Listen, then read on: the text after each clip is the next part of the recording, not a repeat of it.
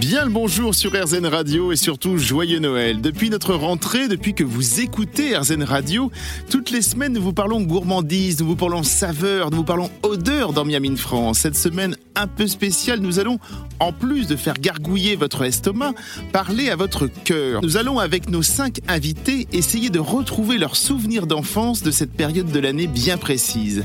Des préparations culinaires spécifiques pour les fêtes de fin d'année, en passant par les retrouvailles familiales, les souvenirs de nos cinq chefs sont peut-être un peu aussi les vôtres. Bienvenue dans ce Miami France de Noël. On se retrouve dans quelques minutes. Miam in France. Frédéric Et c'est un Miami in France un peu spécial aujourd'hui puisque nous sommes à Noël. Nous avons réfléchi longtemps à notre sujet du jour. Au dernier numéro, nous vous parlions bûche. Nous n'allons pas forcément vous parler de dinde, de foie gras, de marron chaud. Alors, comme nous aimons l'humain, comme Erzen et la radio 100% positive, nous nous sommes dit que nous allions évoquer les souvenirs gourmands, les souvenirs gourmands des préparatifs de Noël, les souvenirs gourmands des repas familiaux, ceux du réveillon en petit comité, parfois ceux en plus grand nombre du jour de Noël. Ils sont cinq chefs, ils sont tous d'univers très différents, deux femmes, trois hommes, tous français, tous ont des origines différentes, tous sont des professionnels de la cuisine, hormis un amour pour leur métier, un lien les unit, les souvenirs qu'ils vont mettre aujourd'hui dans leur cuisine ou leur pâtisserie. Et l'on commence cette émission avec un jeune chef d'origine haïtienne. Elise Bond s'est quasiment formé tout seul à la cuisine. Actuellement en recherche d'un nouveau lieu plus grand, dans son ancien restaurant Mikwabo, il maniait à la perfection les saveurs africaines dans une cuisine ultra personnelle. Nous nous sommes vus il y a quelques jours, je lui ai demandé de me raconter ses souvenirs de Noël, la famille et surtout la cuisine haïtienne spéciale que l'on prépare pour ce moment-là. Alors, est-ce que Ellis était déjà en cuisine pour les fêtes quand il était enfant Il nous répond. Au début, j'étais pas souvent dans la cuisine, donc euh, pendant plusieurs années, je regardais juste ma mère, les cousines, euh, les cousins, en repréparer. Et là, je commençais à monter et, et là, voilà, on s'est mis un peu euh, dans le moule. donc, je commençais à préparer avec ma mère des bananes pesées, un peu de griot, poulet rôti. Et ensuite, plus on avançait dans le temps, euh, j'étais encore, euh, j'avais quel âge? J'avais à peine 17 euh, ans. Donc on faisait euh, des repas pour les plus démunis. Comment j'aidais Bah éplucher. Hein. ma mère achète une caisse de d'ail, donc il faut éplucher toutes les ails. En plus, on est, c'est chiant parce qu'on pleure beaucoup, mais c'est pas grave. Après, il y a les oignons, il y a les bananes, les bananes pesées. En gros, on doit les faire frire au premier au premier temps et après prendre une pèse banane où on vient les écraser légèrement et après euh, la mettre dans, un peu dans l'eau avec un peu de sel, citron et après celui qui s'occupe de la friture, bah euh, le remet à frire une seconde fois. Bah jour du révérend, bah, euh, il y a du riz il y a le poulet en gros en mijoté, c'est une, une, sorte de sauce qu'on trouve un peu de poivron, euh, de la tomate. Euh, voilà, c'est c'est voilà des, des plats réconfortants euh, et très très intéressants. Ah surtout, il y a un plat que qu'on qu'on voyait souvent, c'était le le riz haricot rouge. Un de mes plats préférés quand même. C'est un riz qui avec des haricots rouges où on met à tremper toute une nuit et après, une fois que c'est bien trempé, ben on le met dans la casserole avec de l'eau à, très haute hauteur. On le laisse euh, se diminuer. Une fois que ça commence à bien cuire, on retire. On le met dans un presse purée et on, euh, on ça on obtient une, pâte en gros assez rouge. Et euh, cette pâte là on va venir le mettre après dans un tamis pour retirer en gros ses excédents. Et après cette ce, ce, jus qui est là on va le mettre encore à, à bouillir avec un tout petit peu d'eau un peu de sel chinois un tout petit peu de lait de coco un peu de sel, un peu de sucre, et après là on le laisse mijoter tranquillement. Comme euh, on aime aussi euh, le laitier cochon, c'est la queue de cochon qu'on va rajouter dedans, qui est un peu salé, mais qui va donner encore plus de corps à tout ça. Et une fois que ça c'est bien mijoté, euh, on dépose à la dernière minute le piment qui est un peu fort, on le dépose dedans, on ferme la cocotte et et on attend.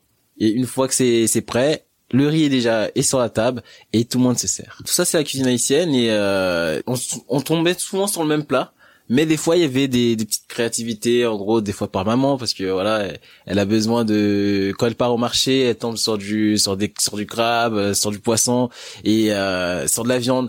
Peu importe en fait ce qu'elle peut trouver parce que pendant un moment euh, elle prenait elle faisait les fins de marché. C'est-à-dire euh, elle prenait ce que les commerces les commerçants donnaient parce qu'à un moment donné, n'y avait pas trop d'argent. Donc c'était que ça, c'était ça qu'on utilisait. Et on faisait des bons plats avec et et voilà, je suis très content. Poulet mijoté, riz jonjon, riz haricots rouges, ça sent bon chez les bondes. Tout le monde est en cuisine, tout le monde en vient à préparer le réveillon.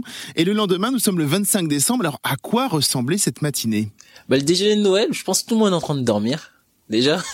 Euh, et après, euh, il y a le côté où on se réveille avec un bon chocolat chaud. Euh, chocolat chaud, en gros le chocolat créole, hein, euh, qui est avec la de la cannelle. Euh, euh, bon, il y a du lait, mais surtout du cacao, en gros, qui vient d'Haïti, qui est très intéressant, qui donne ces notes vraiment du cacao, pas du chocolat, mais très épais.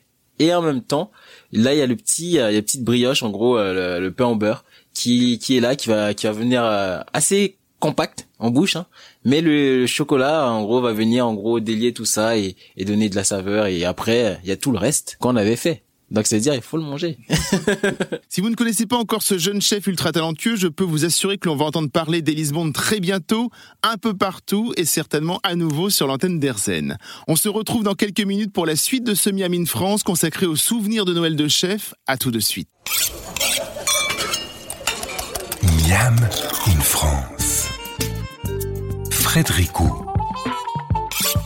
Et l'on parle aujourd'hui des souvenirs de Noël de chef quand ils étaient enfant. On vient d'entendre juste avant la pause les souvenirs d'Elise Bond. La suivante, c'est Julia Séfidjian. Julia a 27 ans, elle a des origines arméniennes et est niçoise de naissance. En 2012, elle obtient la médaille d'or au concours du meilleur apprenti de France. La même année, elle s'installe à Paris, devient commis d'un restaurant, sous-chef l'année suivante, chef deux ans plus tard et arrive à conserver l'étoile que l'ancien chef avait obtenue. En 2016, elle devient la plus jeune chef à avoir obtenu une étoile à 21 ans. Les années passent, elle ouvre son restaurant Bayetta, Bisous en Issard, en 2018 et dans lequel elle obtient ici aussi une jolie étoile au guide Michelin.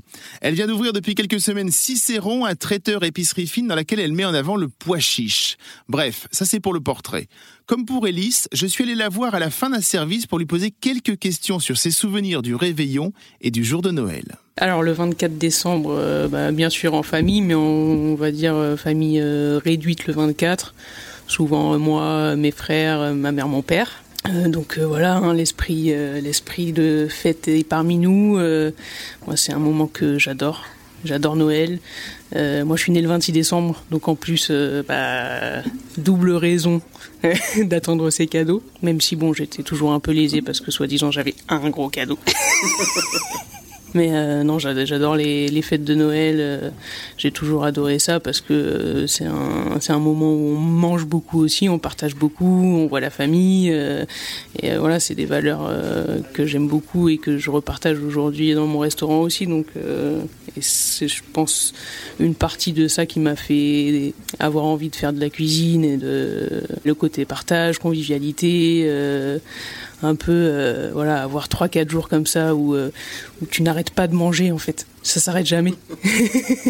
Tu as fini le repas du midi et tu enchaînes tout de suite celui du soir derrière. Je me souviens très bien le 24 au soir mon père ne cuisinait jamais mais le 24 au soir il tenait à faire à manger. Je sais pas pourquoi. Et il nous faisait un truc très bizarre. Il usait des moules avec du riz et pour lui, je pense c'était un souvenir d'un plat arménien. J'ai des origines arméniennes. Son papa a vécu en Arménie. Et il y avait une recette comme ça de moule farci avec du riz. Mais lui, il avait complètement déstructuré. Et ça finissait en marmite de riz et marmite de moule marinière. Et on mangeait ça le 24 au soir. J'ai ce souvenir-là. Et aujourd'hui, je me dis, mais ça n'a aucun sens. Et voilà, c'était notre repas traditionnel du 24 au soir. On faisait ça. Euh, c'est euh, papa tranquille euh, en cuisine, en train de nous préparer son plat qui lui rappelait tant de souvenirs, je pense, et qu'il avait envie de partager avec avec ses enfants, quoi. C'est vrai qu'il aimait bien même monter son tarama lui-même à Noël, faire son caviar d'aubergine.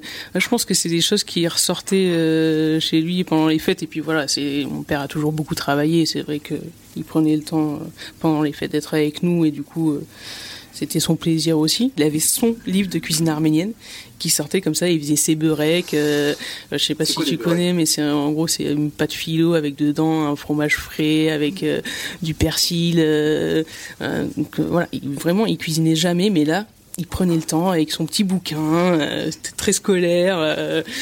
c'est marrant quoi. Le papa en cuisine le soir de Noël qui prépare des moules au riz ou du riz au moule, on ne sait pas bien.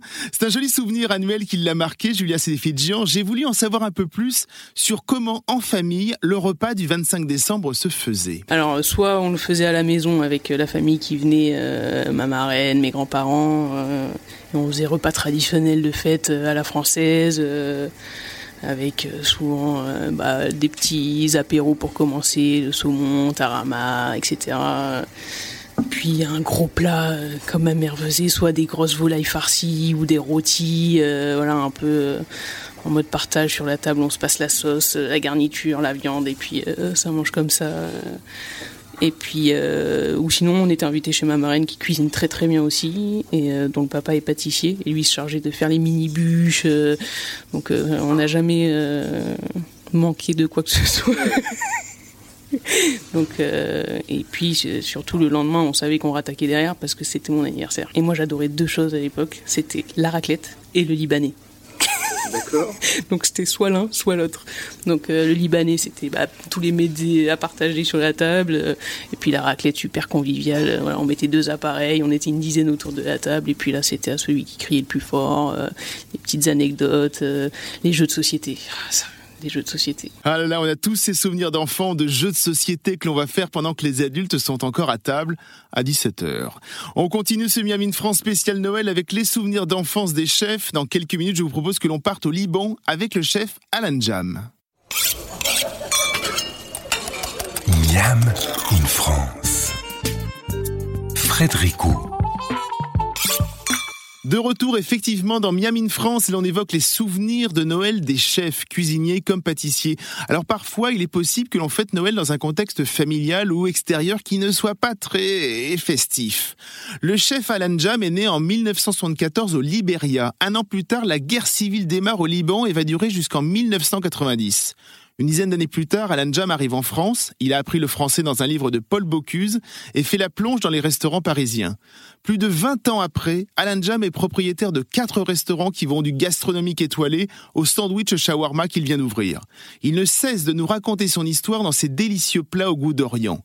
Mais revenons au réveillon de Noël. Je suis allé avant le service rencontrer le chef libanais pour qu'il me raconte comment, malgré le contexte libanais de l'époque, l'esprit de Noël pouvait être plus fort que tout le reste. Exactement. En fait, le souvenir d'enfance, c'est toujours, euh, malheureusement, hein, c'est le Liban, il passe dans un phase très très compliquée. C'est la guerre euh, civile libanaise qui a duré presque vingtaine d'années.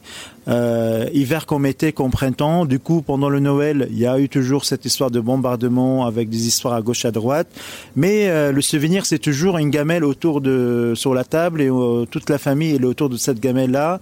Bien sûr, notre chef unique euh, qui a 10 étoiles, c'est ma mère, qui cuisine toujours pour nous. Et pendant le Noël, il y a toujours de plats spéciaux. Mais les choses qui a marqué plus Noël, c'est le pâtisserie et surtout un dessert qui s'appelle marmoule. C'est le dessert de fête. Ces desserts, on mange à Noël, à Pâques, au Ramadan et tous les fêtes qui est euh, au Liban parce qu'on connaît le Liban, c'est un pays qui a beaucoup de religions et dans notre immeuble, on avait dans toutes les religions. Du coup, on avait la chance, quand on était gamin, de fêter toutes les fêtes. Et il y a beaucoup de fêtes toute l'année, mais toujours ces fameuses pâtisseries qui s'appellent marmoule autour du semoule farci avec une pâte de noix, miel, fleurs d'oranger, beaucoup de gourmandise et générosité, enrobé, cuit au four en le sortant du four. On l'arrose avec ces sucres, fameux sucre glace. Ça, c'est une odeur, on peut pas l'oublier. Euh, c'est les pâtisseries des fêtes, c'est qui est fait maison, qu'on le fait maison. Et, vraiment, c'est quelque chose d'extraordinaire. Vous les sentez, les odeurs de miel et de fleurs d'oranger? Ce qui permettait à Alan et sa famille de tenir, c'était la cuisine de sa maman. Mais encore, fallait-il y participer? Euh, En fait, c'est pas la question. J'ai participé. J'étais obligé à aider. Euh, c'est une culture libanaise que les enfants, il faut qu'ils aident leurs parents à de très jeune âge. Ça veut dire aujourd'hui, euh, tu vas te mettre à côté de ta mère et ton père. Il faut donner un coup de main. C'est comme ça, ça se passe. Et bien sûr, c'était la joie, le plaisir d'aller aider ma mère plus que mon père, de faire les et faire à manger euh, pendant les périodes de fête de Noël. Tous les enfants mettent la main à la pâte dans la famille d'Alan Jam, mais comme la société libanaise est véritablement une société multiculturelle, je voulais savoir ce que l'on pouvait bien préparer lors des fêtes de fin d'année. Euh, oh, bah, toujours bien sûr cette côté de, de dinde, euh, de dinde où tous les saveurs libanaises, on mangeait avec le castana. Castana c'est la châtaigne et tout cette fruit sec entre les amandes, le pistache, le pignon de pain. Et bien sûr, on mangeait beaucoup de riz, riz pilaf euh, qu'on fait avec des viandes hachées. Ensuite, vient le dinde confite plusieurs heures dans le four, euh, qui soit farci avec euh, de châtaigne et fruits secs. Ensuite, euh, bien sûr, notre chef national euh, international, ma mère, qui elle prenait les, couteaux et commence à couper de morceaux, le mettre sur l'assiette. Et nous, voilà, on partage ces plats-là. Et, vite fait, fini le plat, directement on saute sur les pâtisseries. Et là, je vois de déguster toutes ces pâtisseries parce que le marmol, on faisait pas un seul saveur, on faisait plusieurs saveurs. Farci aux dattes, farci aux pistaches et farci aux noix. Du coup, on a trois saveurs. Avec chaque, euh, chaque je me souviens, avec une moule différente. Comme ça, on peut savoir c'est quoi aux dattes, c'est quoi aux, aux pistaches, quoi aux, aux, aux noix.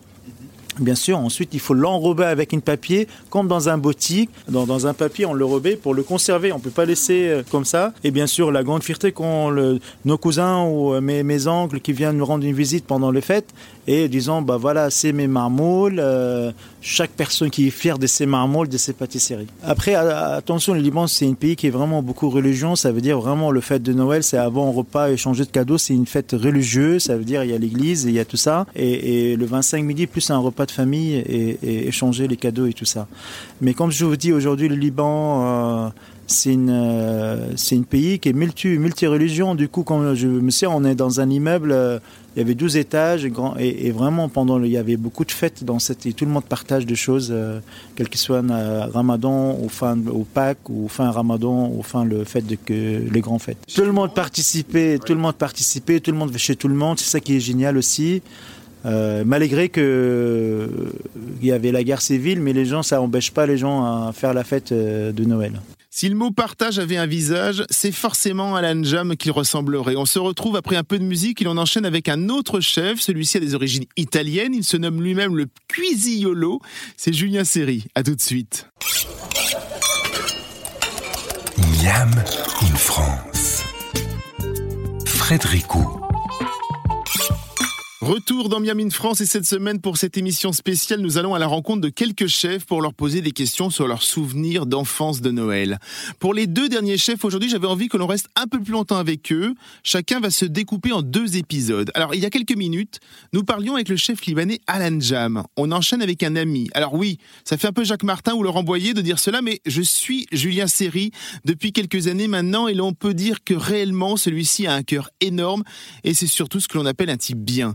Professionnellement parlant, il a totalement renouvelé l'offre de street food dans Paris avec ses pizzas en portfolio, son travail sur les saveurs, mais aussi, et c'est peut-être le plus important, sur son choix des produits qu'il utilise pour les faire. Julien Siri est français, mais il a de la famille en Italie et parfois, certains hivers, il allait passer les fêtes de Noël avec cette famille assez éloignée de ce qu'il vivait en France quand il était enfant. À chaque fois que j'ai fait Noël en Italie, c'était triste pour moi parce que euh, en fait les enfants italiens sont très très très très gâtés vraiment euh, que c'est des enfants rois souvent. Et souvent je me trouvais au milieu de mes petits cousins qui avaient euh, le, tous les trucs qu'ils avaient demandé voilà. Et puis nous bah on était beaucoup plus euh, euh, pas normal c'est pas le mot mais on était beaucoup plus dans la de, raisonner on va dire ça comme ça. Et d'un point de vue euh, culinaire, euh, c'était pas forcément facile à vivre parce que les tatas italiennes, euh, quand tu manges pas, euh, c'est gros problème. Tu devais manger de tout, de tout, de tout, et du coup c'était pas possible quoi. C'était pas possible. Quand on faisait Noël en France, on faisait comme un peu tout le monde, tu vois les huîtres, ce genre de trucs. Qu'on, euh, d'ailleurs quand on allait en Italie, on ramenait des huîtres hein.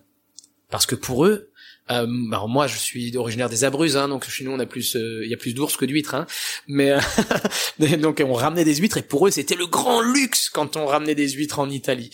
Euh, le foie gras aussi on ramenait Et, et, et c'est vrai que ben tu vois, je, je, me souviens de mon de mon oncle en Italie, agriculteur, petit agriculteur, donc il a des poules, il a des vaches, il a un peu tout. C'est pas un c'est pas un gros euh, un mono quoi.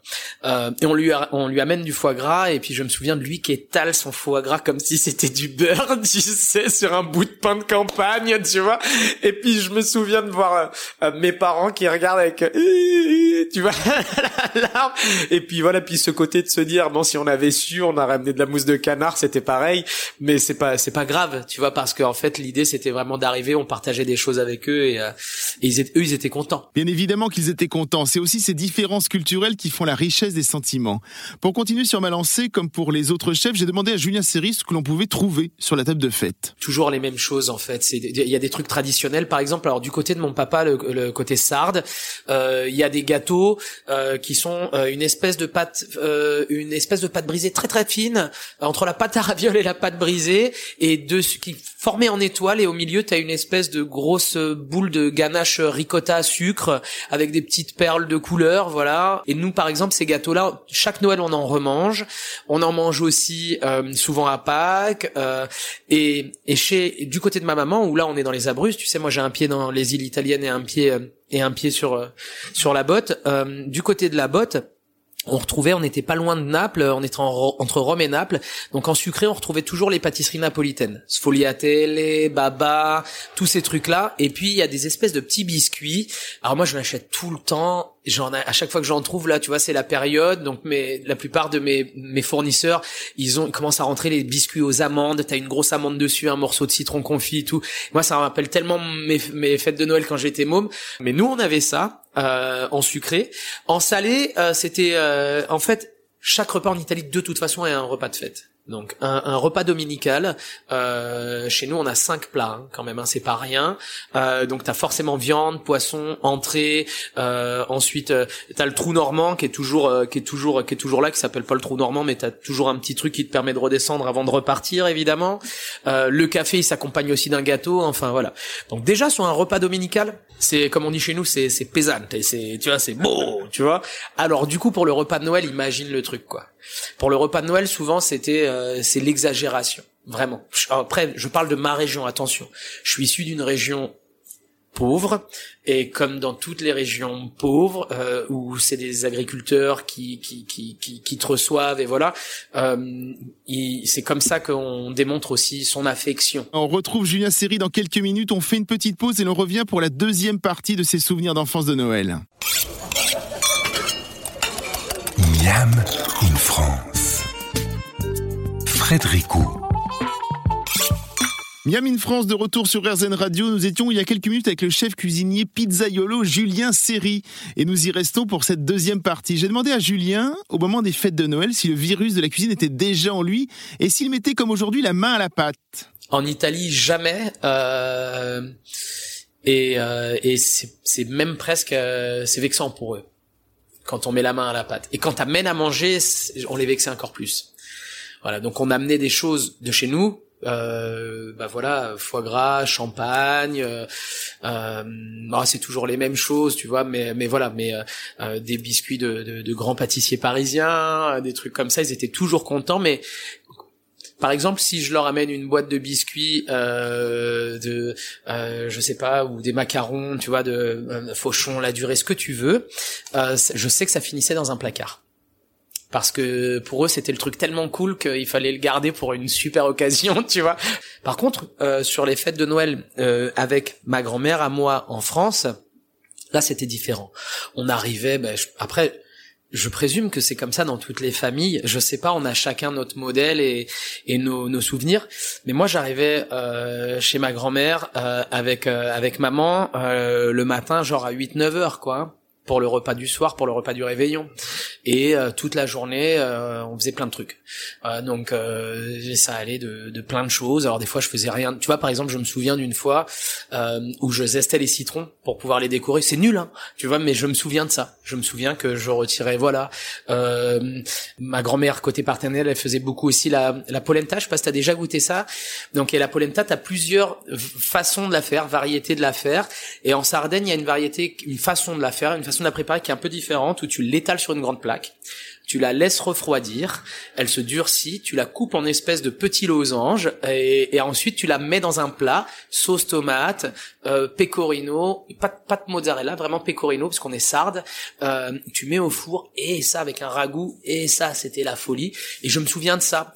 Du côté de ma grand-mère pour la polenta c'était euh, différent, c'était souvent avec un ragoût de cerf. Voilà, trouvé avec du gibier, sanglier, cerf, c'était, on est sur une région plus forestière. Donc là, c'était différent. Et puis surtout, la polenta, euh, elle la servait pas pareil, elle la servait en, en, en grand saladier, voilà. Mais ça faisait partie des trucs quoi qu'on retrouvait souvent à Noël, euh, qui étaient italiens. On retrouvait ces trucs-là, voilà, polenta, beaucoup, pas trop les pâtes. Et il y a un truc qui qu'il faut savoir, euh, qui est hyper important. Euh, euh, il n'y a pas un repas. Alors c'est plus pour le jour de l'an. Mais déjà à Noël, on commence à le mettre en place. En Italie, pour le réveillon, tu dois manger des lentilles. Plus tu en manges, et plus tu vas, plus tu vas avoir d'argent. Et chez nous, donc, il y il y a toujours, toujours des lentilles. À Noël et au jour de l'an. C'est au jour de l'an que la tradition elle est vraiment, parce que le soir du réveillon, tu dois manger. Mais déjà à Noël, on mangeait des lentilles. Ça, j'en ai souvenir et je me souviens parce que quand t'es môme, manger des lentilles, il y a quand même plus, il y a quand même plus sexy, quoi. Tu vois, tu te dis, ouais, trop cool. Nous, on leur amène du foie gras et eux, ils nous font manger des lentilles, tu vois. Oui, c'est vrai que c'est étonnant, hein, des lentilles à Noël. Enfin, pourquoi pas Mais c'est vrai que l'on n'imagine pas forcément comme un mets de fête. Tiens, à propos de mets de fête, est-ce que Julien pourrait faire une pizza de Noël? Euh, C'est compliqué parce que euh, je suis anti pizza de fin d'année. Il euh, y a rien qui m'agace plus que la pizza au foie gras euh, de fin d'année parce que ça ruine le foie gras, ça ruine la pizza, ça sert à rien. Euh, enfin, je veux dire, arrive un moment, voilà quoi. La pizza, c'est la fête toute l'année. Et à Noël, euh, bah on mange. Si on veut manger une pizza, on mange une, une pizza et on fait un truc à côté. Donc j'ai pas. Si je devais faire une pizza, en fait, j'en ferais pas du tout. Voilà, je ferai.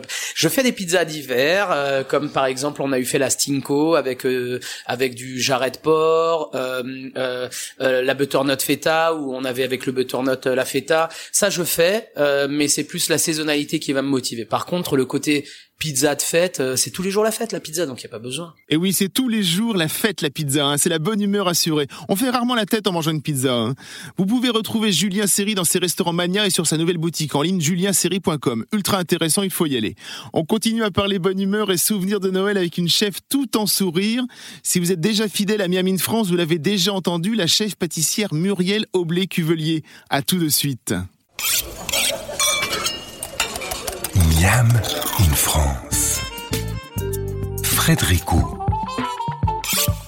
Dernière chef qui nous raconte ses souvenirs de Noël, vous l'avez peut-être déjà entendu sur RZN Radio dans Miami France, c'est Muriel Oblé-Cuvelier. Muriel, avant d'être une excellente pâtissière, c'est avant tout un sourire et une bonne humeur communicative. Et comme pour les quatre autres chefs que nous venons d'entendre, je lui ai posé la question des souvenirs de Noël qu'elle pouvait avoir quand elle avait 10 ans. À 10 ans, euh, alors on était tous chez ma grand-mère avec tous mes cousins. Donc c'était vraiment euh, la folie. Euh, c'était, moi j'étais hyper excitée. Hein. À chaque Noël, euh, je trouvais ça génial. On se rejoignait tous avec les cousins et euh, c'était, vraiment la fête. Et moi je me souviens, bah, j'attendais forcément les cadeaux avec impatience. Le Père Noël, hein. il y avait toujours le petit manège des parents euh, qui nous disaient ah allez voir, il y a le Père Noël qui va passer, on l'a vu, allez voir dans la chambre. Donc on s'enfermait tous dans la chambre en regardant le Père Noël. Bon, à 10 ans, possiblement. Je savais qu'il n'existait pas, mais je faisais plaisir à mes parents quand même, parce que je savais qu'ils étaient en train de mettre les cadeaux sous le sapin. Et puis, euh, ben, mon papa adore cuisiner, donc euh, c'est souvent lui qui faisait les repas de fête. Euh, le, le, foie gras, la dinde au marron, les pommes, les pommes au four avec la, la gelée de groseille. Ça, c'était ma maman qui faisait ça.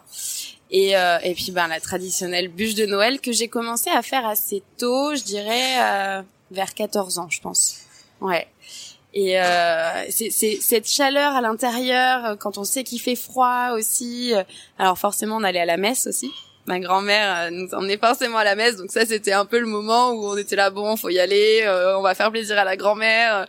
Après c'est sympa, il y avait il y a toujours une bonne ambiance quand même à la messe de Noël mais mais c'était un peu le moment un peu relou où fallait attendre le repas, fallait attendre les cadeaux, fallait attendre tout ça. Mais euh, pour moi, Noël, c'est vraiment une très très belle fête de famille que j'adore et, euh, et j'ai envie que ça continue euh, des années et des années. Et, et en fait, on le faisait avec les deux familles. Donc le 24 avec la famille du côté de ma maman et le 31, en fait, on le faisait du côté de mon papa avec mes grands-parents. Et là, par contre, j'ai une grand-mère qui adore vraiment cuisiner. En fait, le 25, on dormait quoi. Euh, on faisait la grasse mat. Euh, bon, quand j'étais gamine, je me levais tôt, hein, comme tous les gamins. C'était plus tranquille quoi. Le 25, j'ai moins de souvenirs. En fait, c'est marrant. Euh, j'attendais vraiment le 24 avec impatience quoi. C'était un peu ça. Puis le 25, bah, tu t'amuses avec ce que t'as eu à Noël t'es un peu fatigué parce que tu t'es couché tard. Euh. Je me souviens qu'il y avait quand même un bon repas le 25, mais c'est vrai que c'est marrant, j'ai plus euh, j'ai plus occulté, peut-être parce que je me disais oh ça y est, c'est déjà fini, il va falloir attendre l'année prochaine quoi. c'était un peu ça. Parce que l'effervescence c'était vraiment le 24. Le sucré et la pâtisserie sont irrémédiablement liés à l'enfance. J'ai demandé à Muriel Oblique-Cuvelier si elle venait parfois fureter son nez en cuisine. Quand j'étais petite petite, non, je m'en occupais pas trop. Par contre, j'attendais qu'une chose, c'était le foie gras clairement. Je suis une fan de foie gras. Ma grand-mère fait un foie gras formidable. C'est le meilleur du monde. Euh, mais par contre, ça m'intriguait quand même. Donc, je passais quand même une tête en cuisine, je regardais, ça sentait bon, ça crépitait, il y avait plein de, de, de, de bruit, il y avait plein de choses qui se passaient. Donc euh, c'est vrai que je revois toujours ma grand-mère avec son tablier, euh, avec ses 1m50 là, euh, nous faire à manger et puis euh, puis nous expliquer quand même un peu, puis nous engueuler quand même au passage parce que hein, faut quand même nous remettre en place. Hein, On reste avec Muriel Oblé-Cuvelier juste après la pause pour qu'elle nous raconte comment elle vivait justement ses premières bûches. Miam in France. Frédéricot. Dernière partie de ce Miami France spécial Noël où l'on découvre sans nostalgie aucune les différents Noëls des chefs invités. Juste avant la petite pause musicale, nous étions avec Muriel Aublé-Cuvelier, la pâtissière du Grand Colbert, et l'on continue de parler avec ce grand sourire vivant. Les premières bûches de Noël de Muriel sont faites à la maison. Souvent, Noël est un peu stressant hein, quand une table de 20 personnes attend ton dessert. Dès que j'ai commencé à faire les bûches, je me souviens encore de mon premier stage quand j'étais en troisième euh, chez le traiteur préféré de ma grand-mère. Et j'ai rencontré le pâtissier qui faisait des bûches dans les euh, les gouttières euh, de chez Brico quoi, enfin de, de magasin de bricolage. J'avais trouvé ça génial. Je suis revenue, j'ai dit papa papa, faut absolument qu'on y aille ensemble. Il était ravi parce qu'il adore bricoler. et je dis je veux je veux des gouttières, je veux faire les bûches. Et, et c'est comme ça que j'ai commencé. Et je me souviens les premières c'était un biscuit euh, avec euh, de la crème pâtissière à la vanille et des fruits euh, mélangés. C'était ma première bûche, ça. Et, euh, et j'adorais. Et puis petit à petit, j'ai commencé à en faire d'autres. Trois chocolats, euh, voilà, une bûche euh, marron, une bûche nougat glacé. Euh, je sais plus, j'avais amarena aussi. Enfin, j'avais plein d'idées, plein d'envies. Et donc ils m'ont laissé faire. Et, et puis après, j'ai commencé le lycée hôtelier. Donc là, je faisais des trucs un peu plus sympas, quoi. Mais moi, j'étais vachement stressée, hein, d'ailleurs, quand je faisais les bûches, hein, parce que je me disais quand même, faut pas que je me loupe, quoi. C'est la grosse soirée. Puis bon, après, en vrai, j'avais toujours que des super compliments. Donc après, t'es super contente, t'es hyper fière de toi. T'es là, oh, c'est génial, ma famille a adoré. Euh, bon, ils ont rajouté peut-être un petit peu, hein, mais... Euh, mais ça fait du bien, ça fait avancer. Moi, je, je marche euh, au, au, au, positif, je crois. C'est assez magique, euh, en fait, d'avoir passé beaucoup de temps en cuisine, à préparer, euh, à suivre la recette, à se dire est-ce que c'est bon, est-ce que c'est bien, à décorer aussi. C'était hyper compliqué quand on débute, on sait pas trop comment décorer, on veut toujours mettre plein de choses. Et j'avais fait acheter les petits Pères Noël, les petits cadeaux et tout ça à ma mère. Et, euh, et c'est vrai que de voir tout le monde autour de ce dessert euh, qui, qui est heureux, qui, euh, qui partage, on partage vraiment quelque chose. Ouais, c'est chouette quoi. Moi, j'en je, ai des super souvenirs et encore aujourd'hui, quand j'apporte des gâteaux, ça me fait vachement plaisir de voir les gens qui sont contents, qui presque se battent la part de gâteaux, qui voilà. Et on apporte ouais, on apporte du bonheur aux gens et c'est vrai que c'est chouette, moi je trouve. La semaine dernière, nous parlions bûche, vous le savez que nos invités, et nous avons abordé la délicate question de la crème au beurre, la bûche crème au beurre. Monument pour les uns, un peu compliqué pour les autres. Alors, est-ce que Muriel a également fait des bûches crème au beurre? La bûche crème au beurre, la base, évidemment, avec euh, vraiment avec le lambeau que tu coupes et que tu remets sur le côté pour faire vraiment la, la petite euh, le début de de bûche euh, et c'est c'est assez drôle. Moi j'ai appris ça au lycée hôtelier en fait. Je me, je me souviens encore de mon prof euh, Frédéric Curé euh, qui est un super pâtissier. Bon, forcément j'étais une très très très très bonne élève en pâtisserie hein euh, voilà. Et euh, je devais presque être énervante d'ailleurs parce que c'était mon dada quoi donc euh, voilà. Et ouais voilà Hermione Hermione de la pâtisserie au lycée hôtelier je pense que c'était un peu ça. Par contre la cuisine c'était une catastrophe mais j'aimais pas j'aimais pas et et donc c'est vrai qu'il y avait ce côté là et et, et et moi, je trouvais ça chouette de faire ça avec la fourchette, tout ça, puis d'avoir le résultat, c'était vachement bien. Première bûche roulée, j'étais hyper contente. Bon, après, tu passes vite sur autre chose quand même, parce que c'est bon, mais il euh, y a des choses meilleures, quoi. La, la, la pâtisserie euh, d'il y a 20 euh, ans, 30 ans, euh, c'était beaucoup de crème au beurre, et effectivement, ils avaient pas ce truc de se dire ma pâtisserie, je vais la faire le jour pour le pour le jour, quoi. Il y avait cette idée effectivement que ça devait tenir dans le temps, dans la vitrine, et donc la crème au beurre, bah forcément, c'est un conservateur déjà de base, le beurre, donc donc il y avait cet esprit-là, ouais, les, les pâtisseries restaient beaucoup plus longtemps dans la vitrine, ça c'est sûr il s'embêtait beaucoup moins. Et c'est sur le joli rire de Muriel Aublé-Cuvelier que l'on se quitte. Je peux finir cette émission ce sera la seule fois de l'année où je parlerai de moi. J'ai aussi des souvenirs de repas de Noël, jamais un très grand comité, mais toujours chaleureux. Le 24 au soir, nous mangions plus tard que prévu, bien évidemment. J'ai un souvenir d'un plat de coquilles Saint-Jacques à la nage préparé par ma mère qui me faisait rire intérieurement. Je les imaginais sautant tout à la queue leu en maillot de bain comme dans les pubs américaines des années 50.